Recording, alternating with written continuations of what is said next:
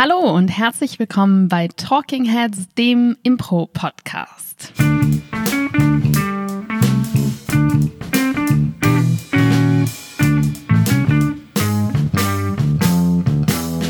An meiner Seite der ausgeschlafene und wach aus der Wäsche schauende Paul Ziemer. Es hört sich nicht so real an, wenn du das sagst. Sehe ich so müde aus? Ja. Na gut. Mir gegenüber mit einer fantastischen, äh, frisch gewaschenen Frisur, Claudia Behlendorf. Frisch gewaschene Frisur. Sagt man doch so, oder? Ja, frisch gewaschene Haare, oder? Also die Das- Frisur das ist jetzt nicht so eine Waschfrisur. Aber ich wollte erwähnen, dass es vor allen Dingen in Frisuren ähnlichen äh, Ausmaß hat, wie du es gerade hier sitzt. Es stimmt, das ist aber wirklich erwähnenswert, weil ich meistens eher keine Frisur habe. Das habe ich jetzt nicht gesagt, aber du hast sie gerade so schön hochdopiert. Im- Warum eigentlich? Im Gegensatz zu dir, der ja immer topfrisiert ist. Ja. Ich Und sagen, damit sind wir auch beim Thema der heutigen ich Stunde, kann sagen, ich bin sehr neidisch auf deine Frisur. nämlich dem sich vergleichen. Paul, vergleichst du dich mit anderen Menschen, mit anderen Impro-Spielern? Denn es soll natürlich nicht allgemein um das sich vergleichen im Leben gehen. Das ist äh, sicherlich auch ein großes Thema, aber schon speziell auf und neben der Bühne in unserer wunderbaren Impro-Welt. Ja, äh, natürlich. Also wir vergleichen uns ja alle. Ne? Ähm, und wenn es nur ist, dass ich denke, oh, ich bin viel geiler als alle anderen. Ja, denkst du das? Natürlich nicht. Nein. Nie?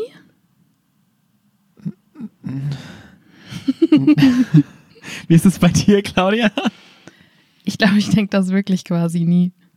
Nee, ich meinte jetzt eher so allgemein. Vergleichst du dich gerne mit anderen? Ach so. Oder was heißt gerne? Vergleichst du dich öfter mit anderen äh, Ich- Impro-Spielern, Impro-Spielerinnen? Ich vergleiche mich konstant und ähm, nicht unbedingt auf eine konstruktive Art und Weise. Ich bin generell ein Mensch, der sich wirklich konstant vergleicht, der auch neidisch ist und ähm, der all die Dinge tut, die ähm, nicht gesund sind für Ja. einen selbst. Da bin ich äh, ganz groß drin. Ja, ich glaube, wir beide sind zwei Menschen. Wir sind so Menschen, die.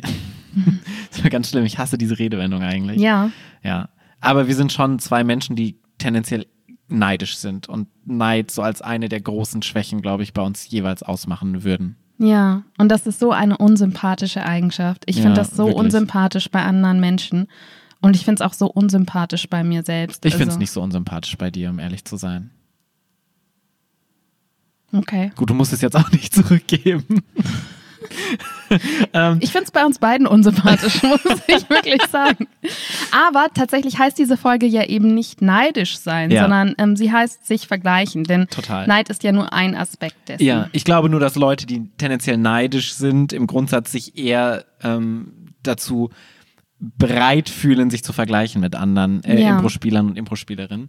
Ähm, wenn wir das große Thema haben, sich vergleichen, würden würde ich es direkt in zwei große Aspekte ei- einteilen, weil man kann sich ja auf mehreren Aspekten mit Impro-Spielern und Impro-Spielern vergleichen. Mhm. Ähm, welche wären das denn? Aussehen, Intelligenz, Exakt. Einkommen, Vier, drei, Geschlecht, vier, ja. Religion. Fünf. ja. Ähm, ich glaube, wir können es grob unterteilen in. Davon war nicht alles richtig. wir können das grob unterteilen in auf der Bühne und abseits der Bühne. Ähm, ja. Weil wir kennen das, wenn wir Impro-Spieler, äh, Impro zuschauen, dass wir uns immer vergleichen mit denen, was da auf der Bühne passiert.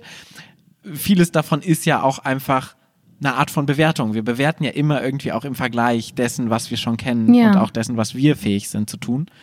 Und dann abseits der Bühne, das heißt, äh, gerade Impro-Theater hat eine sehr enge Community, eine sehr vernetzte Community. Das heißt, man bekommt auch konstant mit, was andere überall irgendwie machen. Und gerade auf Festivals zum Beispiel hast du auch konstant mit Impro-Spielern und Impro-Spielerinnen zu tun, während sie nicht auf der Bühne sind. Ja. Also auf der Bühne ähm, gibt es natürlich das sich vergleichen. Also damit meinst du tatsächlich im Hinblick auf das Spiel. Ne? Also Das wie performative spielt, Vergleichen. Wie ja. spielt diese Person gerade diese Szene? Wie spielt die diese Figur? Und wie spiele ich im Vergleich? Ja, ich Ähm, würde es vielleicht, ich ja? vielleicht nicht nur auf Spielen beziehen, sondern im Allgemeinen. Deshalb meine ich so performativ. Umgang mit dem Publikum, Umgang mit dem Moderation. Publikum, also die Präsenz auf der Bühne, alles das, was zur Show gehört. Mhm. Das ist für mich nicht nur Spielen, sondern eben, was du auch meinst, auch so eine Metaebene, Flirten mit dem Publikum Ja. oder so. äh, ziehst du diesen Vergleich, während du spielst oder erst im Nachhinein? Oder während du im Publikum sitzt? Ich glaube, ich ziehe den Vergleich glücklicherweise seltenst, wenn ich auf der Bühne selber bin, Mhm. weil ich da einfach viel zu selbstfokussiert bin, um ehrlich zu sein. Ähm, hauptsächlich, wenn ich zuschaue. Das Einzige, wo es ab und zu mal vorkommt, ist bei Maestro, weil du ja sehr viel auch zuschaust bei einem Maestro und manchmal auch rausfliegst und dann die zweite Hälfte noch zuschaust. Das ist so das Einzige, wo es mir so geht, dass ich Spiele Mhm. zwischendurch auch andere Leute bewerte. Ja. Weil so das, also was heißt bewerten, vergleiche mich damit, weil es eben auch so ein bewertendes Format ist. Ne? Ja. Ähm, ich finde, dass da ein total positiver Aspekt ähm, drin steckt, bei dem sich vergleichen, während man spielt oder während einer Show, weil es nämlich auch total bedeuten kann, boah, geil, der Typ spielt ja gerade super körperlich, der ähm, suhlt sich gerade als Frosch im Sumpf und irgendwie stehe ich hier nur, merke ich gerade, durch den Vergleich. Ich spiegel den einfach mal. Also die Konsequenz, die, die man aus diesem Vergleich zieht und die vielleicht negativ für einen selbst ausfällt, kann ja, die kann man ja in dem Moment total produktiv umsetzen. Das Ja. heißt, du kannst einfach anders spielen dann und das ist ja eigentlich total geil. Das heißt, du würdest sagen, du vergleichst dich auf jeden Fall auf der Bühne mit anderen Impro-Spielern und Impro-Spielerinnen? Ähm, ja, schon auch. Nicht immer, aber ich habe manchmal so Momente, wo es mir einfach auffällt, wo ich halt kurz auf die Metaebene gehe und merke zum Beispiel, ich rede gerade sehr viel oder im Vergleich zu dieser anderen Person oder ich spiele sehr wenig körperlich und dann kann ich das halt ändern. Spannend. So habe ich das noch nie betrachtet, um ehrlich zu sein. Ich weiß auch nicht, ob ich das tue. Ähm, ja, Und gerade spiegeln ist ja eigentlich oft eine Konsequenz des Vergleichens. Ne? Er macht was, ich habe nichts. Ich mache einfach das, was er macht, wenn es gut ist. Haha. Ich ernte die Früchte seiner Arbeit und es ist total legitim. das stimmt. Wobei es nicht, nicht automatisch im Umkehrschluss heißt, dass ähm, wenn du spiegelst oder so, wenn du was aufnimmst, dass es automatisch aus dem Vergleichen, sich Vergleichen herauskommt, ne? Sondern es kann auch einfach so sein, okay, du machst das, ich mach das auch, weil ich weiß, das funktioniert.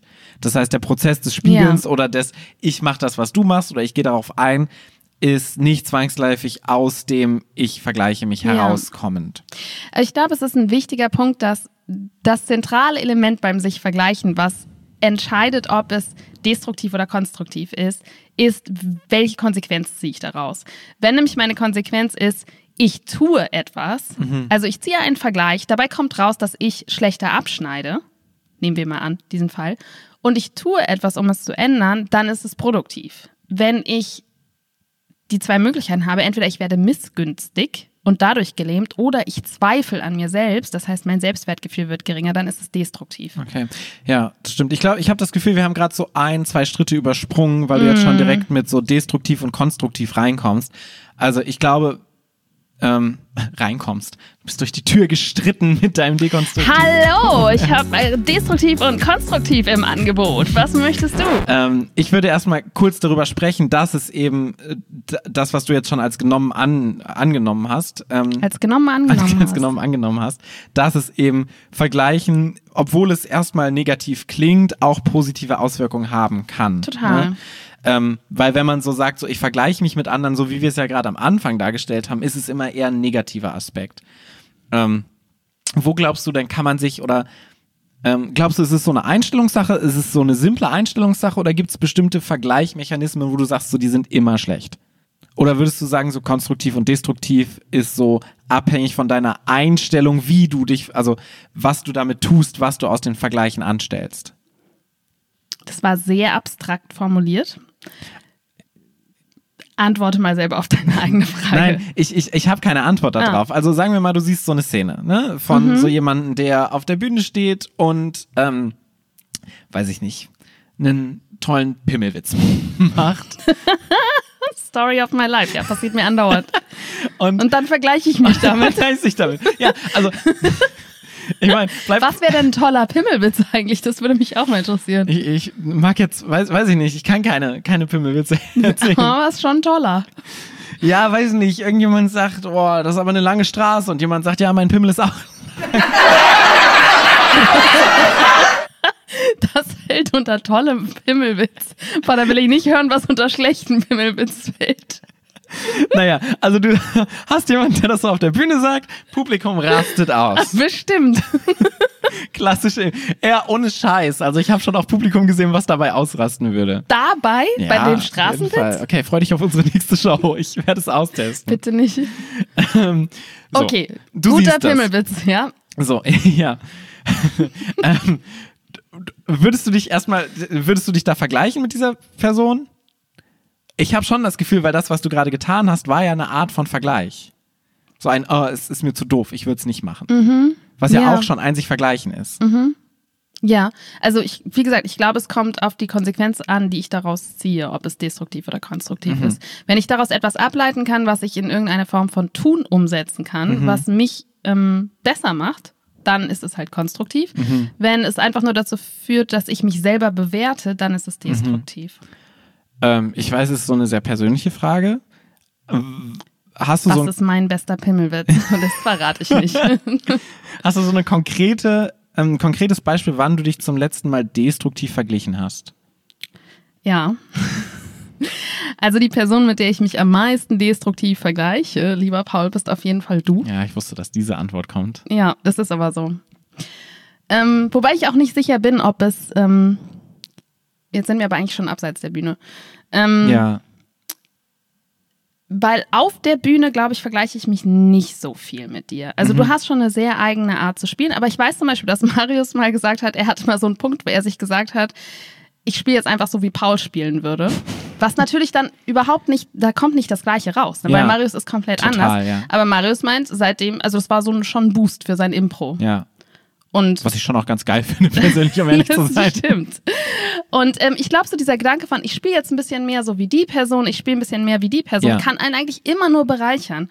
Auch bei Figuren zum Beispiel, wenn ich eine Figur sehe und ich denke, das ist eine coole Figur, dann klaue ich sie mir halt. Weil Mhm. Ja. sie wird sowieso anders sein bei mir, weil es gibt ja immer noch 90% Claudia in dieser Figur. Äh, Du hast sie dir auch geklaut. Ha, ha, ha.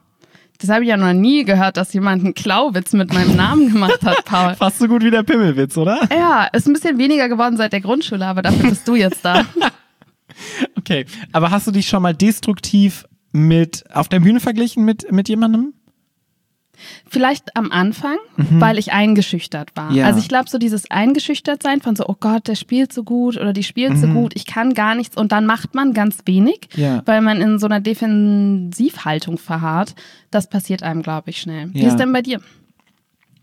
Ähm, ich habe gerade auch überlegt, also gerade auf der Bühne finde ich das total spannend, weil ich auch so merke, dass es in unterschiedlichen Graden ist. So, also ich habe häufiger schon das Gefühl, dass ich tatsächlich auch tendenziell ein missgünstiger Mensch bin. Ähm, was ich nicht geil finde, aber also ich habe also nicht tendenziell ein missgünstiger Mensch, sondern ich habe eine missgünstige Tendenz in mir. Klingt nicht so übergriffig. Ähm, Übergriffig dir selbst gegenüber. ja, nee, ich meine überbordend, also nicht so, als ob ich nur ein Miss, egal, missgünstig. Ich bin nicht missgünstig, ich habe nur eine Tendenz, die missgünstig ausgelegt werden kann oder auch missgünstig ist.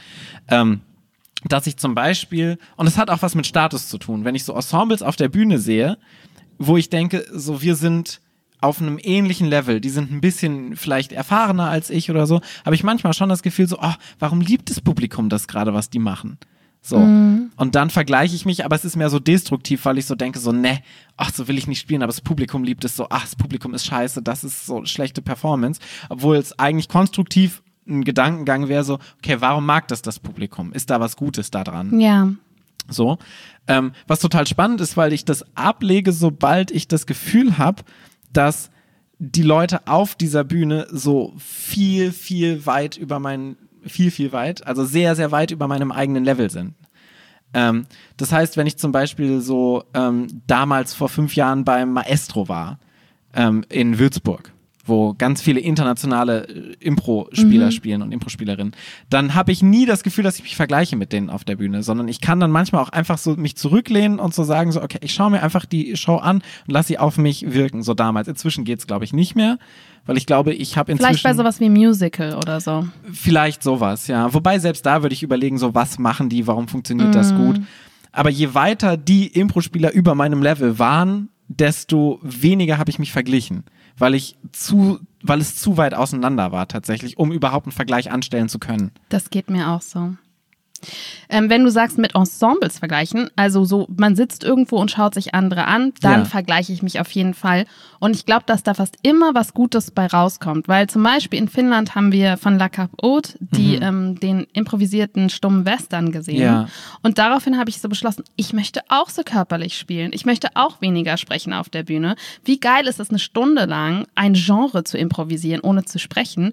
Und was dann bei uns rauskam, war der Coup, was komplett anders war letztendlich, Ja. Aber halt trotzdem sehr körperlich. Und wir haben einfach ein Dreivierteljahr lang so krassen Fokus auf körperliches Spielen gelegt und Ja. es hat uns wahnsinnig gut getan als Ensemble und es kam aus einem Vergleich. Das stimmt. Ich glaube, da muss man auch aufpassen, die Trennschärfe zwischen Inspiration und Vergleich ist da auch super, super aber schwierig. oft steht der Vergleich am Anfang. ja, Und dann denkst du, ich will das aber auch. Und Ja. dann setzt du es in die Tat um. Und das ist halt immer das Konstruktive, sobald man etwas tut. ja. Das gleiche ist übrigens auch passiert, als wir dann in Würzburg ähm, bei einer Show waren von äh, Fantastic Four. Ferocious Four. Äh, Ferocious Four, Fantastic Four. Fantastic Four ist die englische Übersetzung der Fantastischen Vier, einer Ja. Rapgruppe der 90er, als du noch nicht geboren warst. Bitte. ähm, und es ist auch ein Film übrigens. Ein Marvel oder DC, whatever. Mhm. Ähm, und außerdem sollst du hier gar nicht mein Alter preisgeben, Claudia. Das war Was auch übertrieben, du warst da schon, schon geboren. Ja, eben, es ist wirklich so. ähm, äh, jetzt habe ich meinen Faden verloren. Ferocious 4, die auch eine Actionsequenz drin hatten, wo wir so dachten, so, okay, das fehlt uns vielleicht noch so ein bisschen. Okay, guck mal, so machen die das geil. Lass uns das so ein bisschen an äh, übernehmen und gucken, was wir damit spielen, spielerisch machen können. ja. Aber auch auf der anderen Seite, ne? Du schaust dir Ensembles an und denkst so, oh, Mann, die sind so unkörperlich und das Publikum hat keinen Bock auf die Show gerade.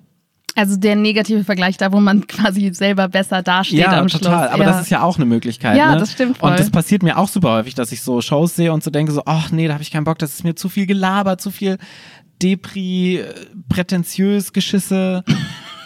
Und das will ich einfach nicht und ich bin froh, dass wir es nicht machen. Ja. So. Was ja auch immer in der Abgrenzung auch schön ist. Sich selbst abzugrenzen zu anderen macht ja auch deinen Stil klarer, was ja auch eine gute Sache Das ist stimmt grundsätzlich. total. Ähm, vergleichst du dich denn mit Leuten aus deinem Ensemble, also aus der Affirmative? Ja, sag ich ja, in das, was die machen, will ich dann nicht machen. Und ähm, ähm, ich, ich, ich glaube eher tatsächlich nicht so wirklich. Also und da muss ich auch sagen, finde ich so, dass unser Ensemble-Gedanken einfach sehr schön, weil ich das Gefühl habe, wir denken alle bei der Affirmative sehr ensemble-orientiert und weniger Einzelspieler-orientiert, wenn wir jetzt so an Formate oder an Shows denken. Ähm, und ich habe das Gefühl, dass ich mich nicht so wirklich vergleiche mit uns. Also das einzige Mal, wo ich mich vergleiche, ist, dass Thomas konstant Nachrichten, äh, so, so Telefonnummern auf seine Feedbackzettel geschrieben bekommt. Und ich das auch will. Er hat einmal eine bekommen, Paul, und es gibt niemand, in den sich so viele Menschen verlieben, mit dem so viele Leute flirten. Also, Paul, du bist sowas von der unangefochtene Frauenherzenbrecher bei der Affirmative. Wenn du jetzt anfängst zu jammern, War das ein Vergleich, den du gerade herstellst, aber Claudia? ja, das gehört aber zu abseits der Bühne. Also, wenn ich dein, deine Followerschaft hätte in Männern, also du kannst dich definitiv nicht beschweren. Ja, dann fang nicht mit dem Thema an. Es sollte ja auch nur ein Gag sein, Herrgott nochmal. Ja, aber es ist schon so, ja, dann vergleich dich aber auch richtig. Ja, ich habe doch gesagt, dass ich mich nicht vergleiche. ähm, ich vergleiche mich auf jeden Fall. Und ähm, also auch mit, mit uns. Aber ich glaube, es ist ein Unterschied zwischen Neid und sich vergleichen. Und der ist halt beim Ensemble, bei, bei anderen Leuten bin ich manchmal neidisch. Bei uns im Ensemble bin ich eigentlich wirklich nie neidisch. Also ich, ähm, es ist eher eine Form von Bewunderung oder so diese Feststellung, ähm, ich vergleiche mich und merke, dass ich das schlechter kann. Also zum Beispiel Marius kann natürlich fantastisch singen, aber nicht nur das, er hat halt so eine wahnsinnige Klarheit auf der Bühne. Er ist, ich würde mal sagen, Marius ist der krasseste ähm, Star auf der Bühne. Ja. Also Marius ist ein bisschen wie so ein ähm, Böse wie, wie, Zungen würden selbstdarstellerisch sagen. ja, vielleicht, aber er hat halt eine unglaubliche Präsenz, an Total. die niemand rankommt. Ja. Dann Ellie kann so unfassbar gut sympathische und authentische Figuren und Emotionen darstellen. Mhm. Also Ellie ist einfach die perfekte Protagonistin für jede Langform. Und also, das ist jetzt nur so eine Auswahl. Ne? Die Ja. kann natürlich auch noch, also Ellie kann auch total goofy sein. Ähm, Thomas ist halt super athletisch, durchtrainiert. Also, wo ich halt jedes Mal so denke, so, oh, kann ich bitte einfach nur für diese Show deinen Körper haben? Also natürlich kann er auch alles mögliche andere noch. Wie gesagt, also alle können alles, aber das sind halt manchmal so die Punkte, wo ich mir das so anschaue und denke so, oh, wie kannst du das? Warum? Ich möchte auch so athletisch sein. Ja. Wobei, wobei ich mich gerade frage, wenn du das so beschreibst, wie viel davon ist wirklich der Vergleich oder erstmal nur eine Analyse von dem, was sie macht? Oder was die Person nee, macht also auf ich, der Bühne? ich, zum Beispiel beim Coup haben wir ja dieses, du, ähm, ähm, eine Person geht vor, also wie so ein Parcours und du machst das Mhm. danach. Und da habe ich wirklich einfach den direkten Vergleich gehabt, weil wir waren so, wir sind über den Boden gerobbt und haben halt so krasse Stunts gemacht Mhm. und Thomas war vor mir. Und ich dachte einfach so, okay, es sieht halt geil aus bei ihm und dann komme ich. ja. Und das ist eigentlich fast schon so ein Comedy-Effekt. Nur, und ich habe es aber versucht, Ja. weißt du, also es war nicht ein gewollter Comedy-Effekt, Ja. sondern es war einfach so, so, und jetzt komm hier ich. Der Coup war übrigens äh, unser Heist-Format, beziehungsweise ein Format, wo wir einen Heist-Film, also sowas wie Ocean's Eleven oder so als Langform gespielt haben, nur für den Kontext. Ja. Und dann natürlich du, bei dir ist es halt so, okay, du bist einfach extremst witzig und das Publikum liebt dich konstant und du bist halt wirklich einfach so organisch, spontan in jeder Szene so witzig. Also die Angebote, die du machst, sind halt so, okay, warum, warum ist mir dieses Angebot nicht eingefallen? Warum kann ich das nicht so machen? Ähm, ich kann, also, es, ja, Ja. wir haben ja noch mehr Menschen. Ich könnte wirklich, glaube ich, über jede einzelne Person sagen, das ist so Ja. etwas, was, wo ich mich vergleiche und wo ich merke, ich schneide schlechter ab. Ja, Aber es ist nicht so, dass ich es dieser Person nicht gönne.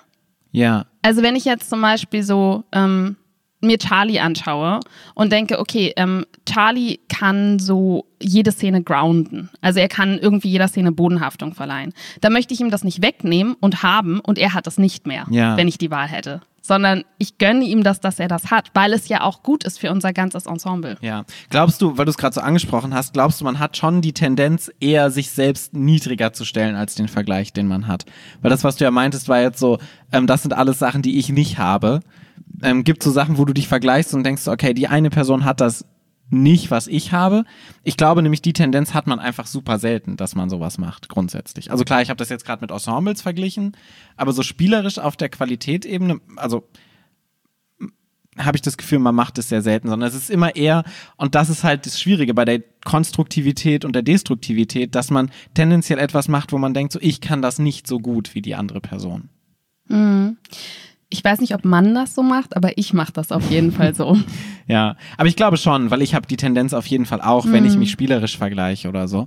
Ähm, ganz schönes, wir haben es gerade schon erwähnt, ein ganz klassisches Beispiel ist ein Maestro. Weil bei Maestro vergleichst du dich einfach konstant mit den anderen Spielern, weil du auch, auch vom Spiel, von, von den Zuschauern verglichen wirst Ja. die ganze Zeit. Du bekommst ja Punkte, du wirst bewertet. Ähm, und wir haben ja auch beide schon sehr viele Maestros in unserem Leben gespielt. Und es gibt auch Personen wie zum Beispiel Tobi, der einfach jeden Maestro in Zettelmeier. ja, Tobi Zettelmeier, ein fantastischer Impro-Spieler aus München, äh, der jeden Maestro, wo er dabei ist, irgendwie dominiert. Und wo wir beide ja auch schon sind, so, okay, warum macht er das? Wie macht er das? Was ist so sein Geheimnis? Ja, Ähm, das bist schon eher du, der sich das fragt, glaube ich. Ja, aber es ist ja schon so, dass, ähm, dass man dann guckt, so, okay, warum ist Tobi bei Maestros so gut und was ist da so in der, in der, im, im Kern drin? So.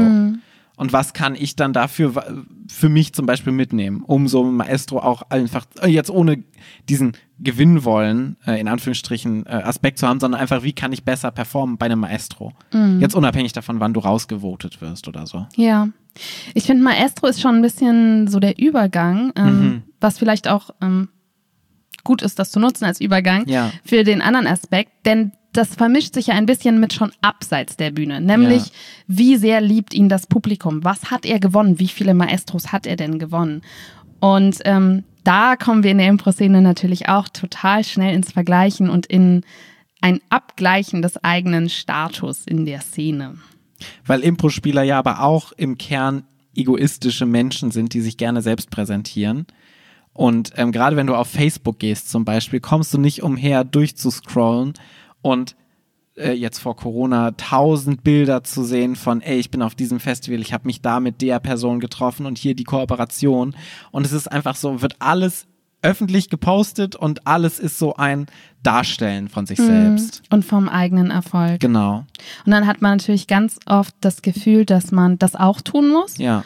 und dass man vielleicht auch unterperformt im Ja. Vergleich halt. Weil gerade wenn du es professionell machst oder einen professionellen Anspruch hast, bist du ja deine eigene Marke.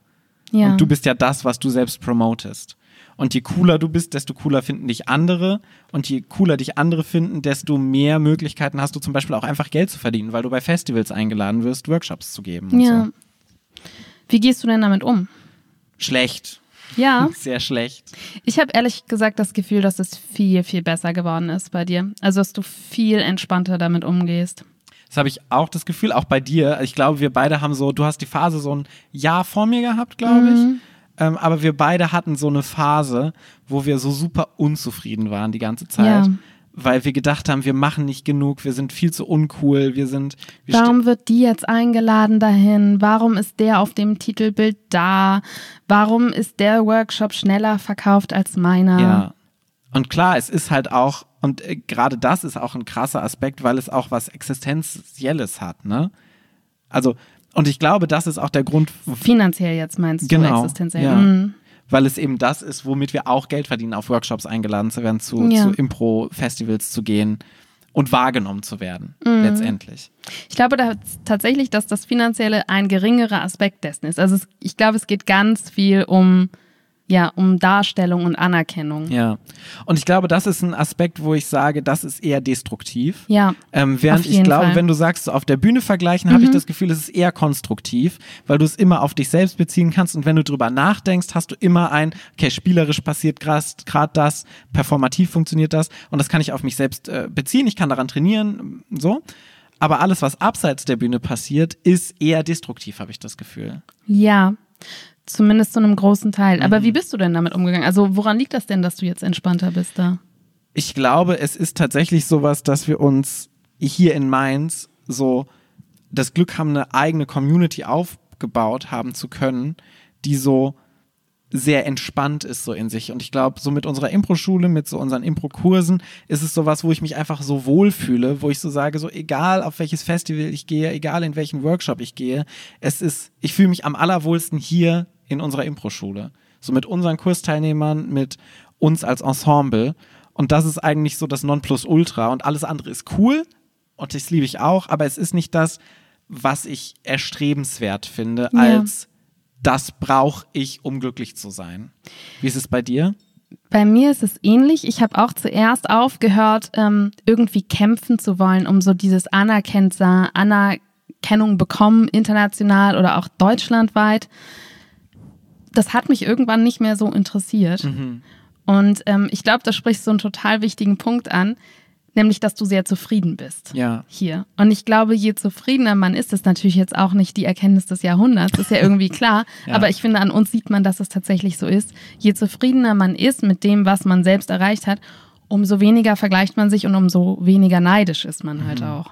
Ich habe aber auch das Gefühl, dass es in der deutschen Impro-Community nicht so krass ist wie in der internationalen Community. Das habe ich auch das Gefühl. Das Vergleichen und das auf Facebook sich sehr darstellen und so.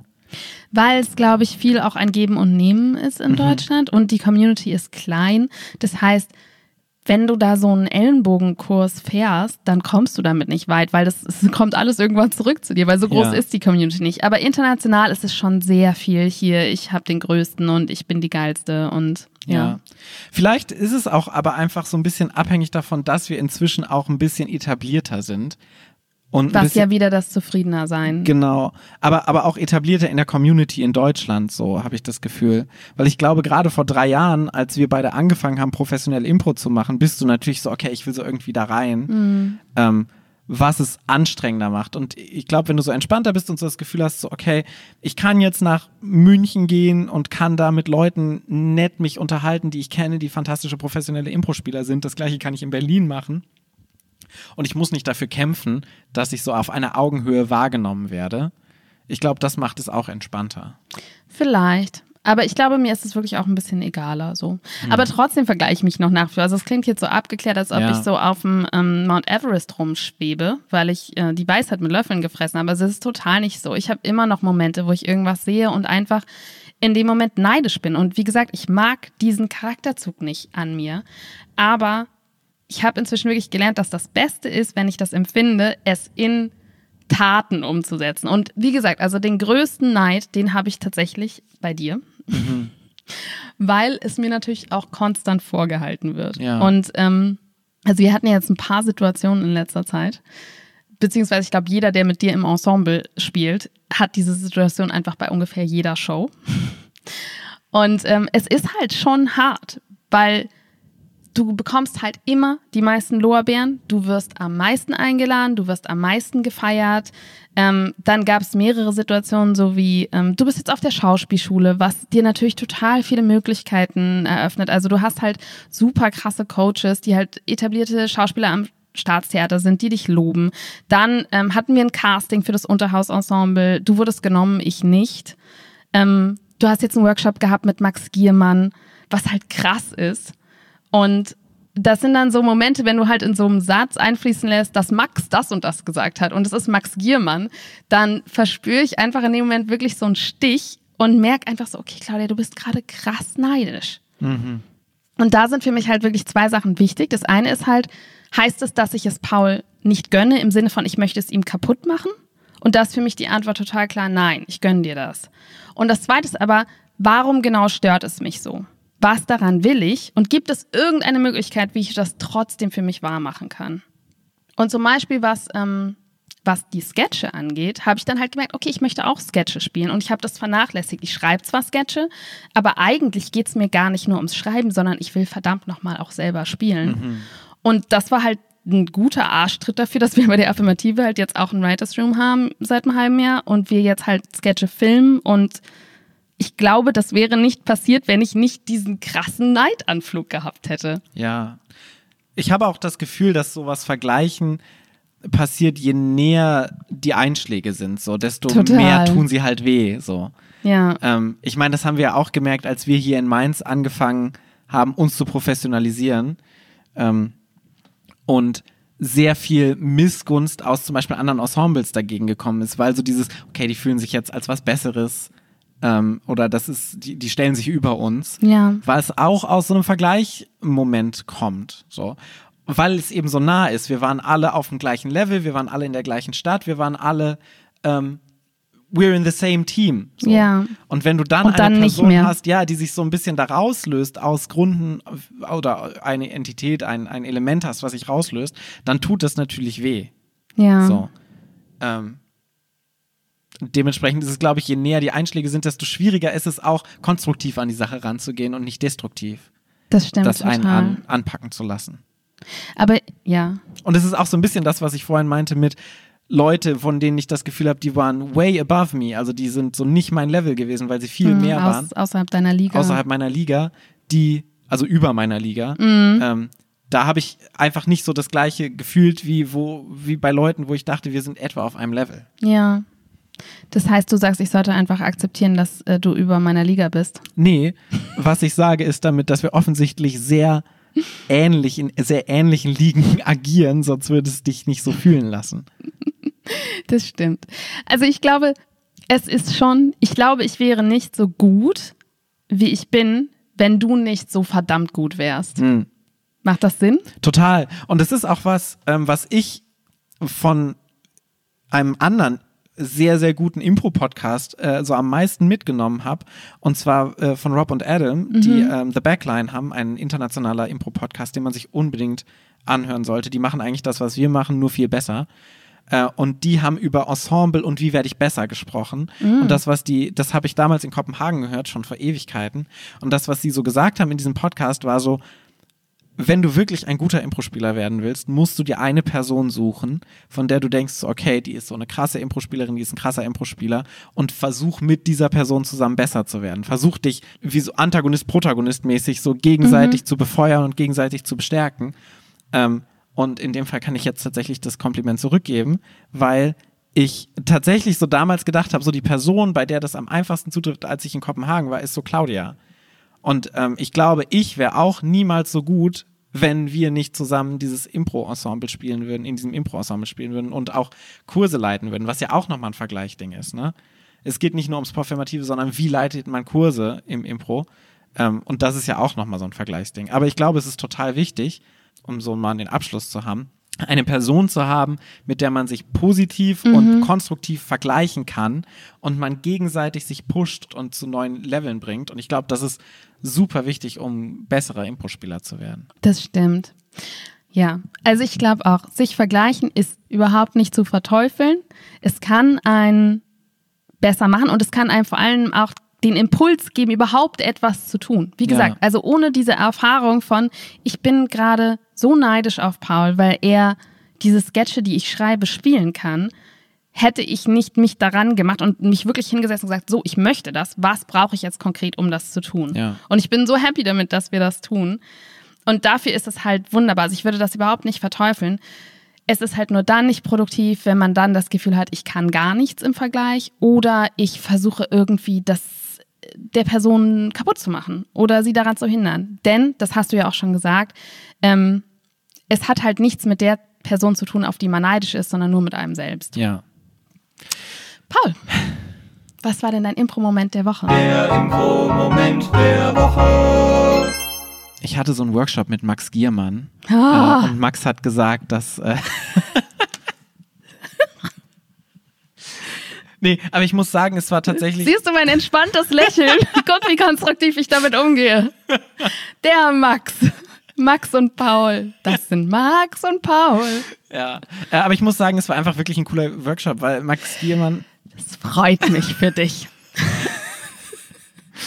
Was war denn dein Impro-Moment der Woche, Claudia? Dass ich so viel besser werden durfte, dadurch, dass du einen Workshop mit Max hattest. Mit Max. Ich kenne ihn zwar nicht, aber ich nenne ihn einfach auch Max.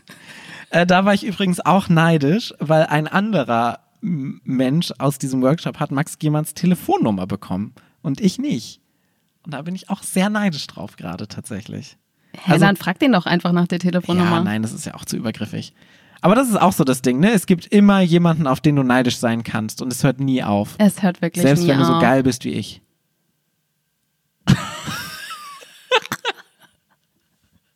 Was war denn dein Impro-Moment der Woche, Claudia? Erlöse mich von diesem, von diesem, von diesem Ego-Gewichs.